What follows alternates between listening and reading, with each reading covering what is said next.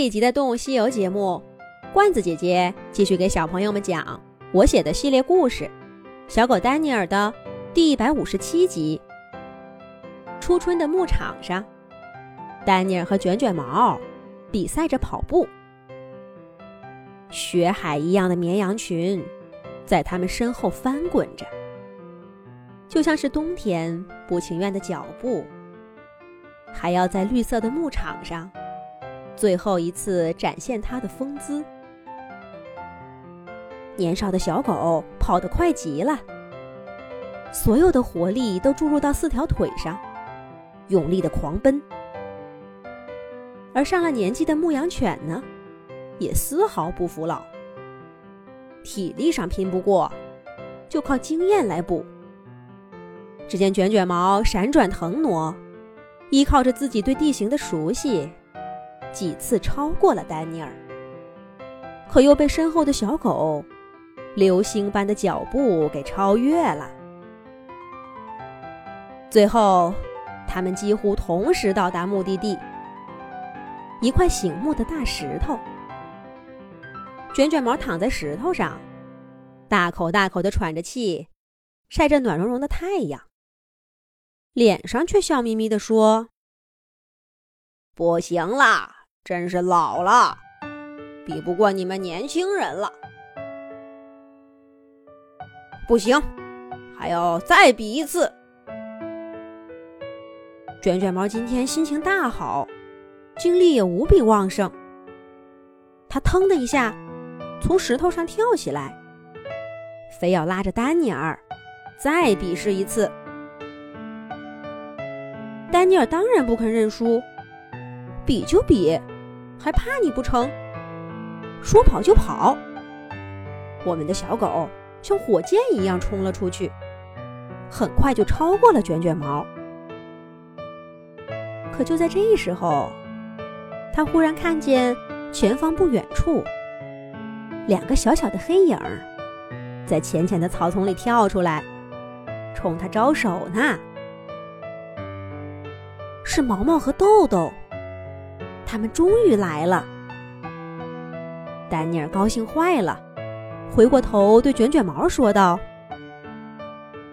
卷卷毛大叔，我去见个朋友，回来再比。”卷卷毛顿时脸色一沉，叫住丹尼尔，追上来问道：“朋友是什么朋友？”丹尼尔赶忙说道：“放心吧，不是狼，只是两位老鼠朋友而已。”卷卷毛的脸色这才缓和了，对丹尼尔说：“那快去快回，今天是个大日子，毡帽爷爷准备了丰盛的午餐，等着我们回去吃呢。”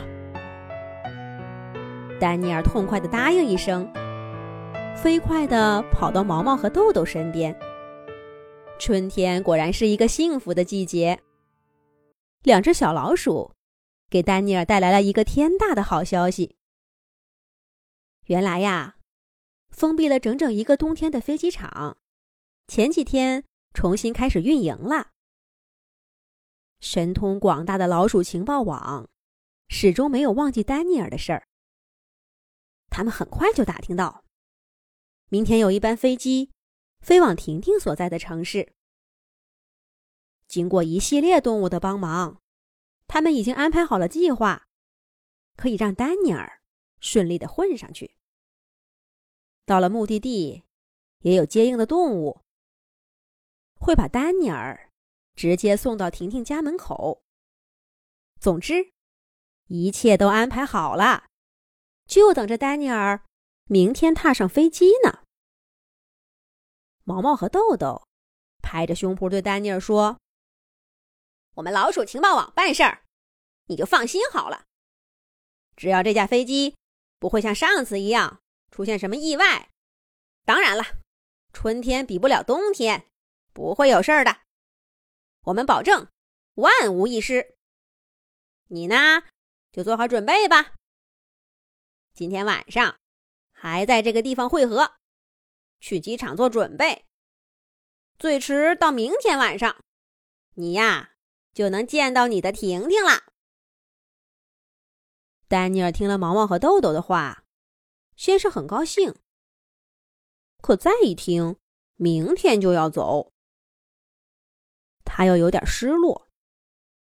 丹尼尔问两位老鼠朋友：“这么快呀？”毛毛和豆豆翻翻眼睛说：“这还快？你不是已经等了一个冬天了吗？真没见过，还有闲人办事快的。”丹尼尔赶忙解释说：“我我不是这个意思，只不过我还我还没跟我的朋友们说。”我要离开这儿的事儿呢。那个卷卷毛刚说了要教我牧羊，我不想让他太失望。毛毛和豆豆才懒得听这些，他们摆摆爪爪，打断了丹尼尔的话：“你呢？怎么跟朋友讲？我们不管。我们呀，只知道接了你这一单，就得把你送回家。”总之，现在我们都安排好了，来不来呀，就看你了。你要是决定留在这儿，那也没关系。总之，我们会等到你明天一早。你来还是不来，我们的任务就算完成了。好啦，不跟你说了，我们还要赶回去做些最后的安排。晚上见。毛毛和豆豆说完。扭头就钻进草丛当中，不见了踪影。羊群已经往回走了。卷卷毛身上的点点黑发十分的醒目。丹尼尔快步追上去，想说点什么，却不知道该如何开口，索性不说话了。而卷卷毛的心思全部都在羊群上。也不说话，两只狗沉默不语的走了一路。毡帽爷爷家的午餐果然很丰盛。小狗丹尼尔依旧没法说出心里的话。正在这时候，卷卷毛却开口了。他说了些什么呢？下一集讲。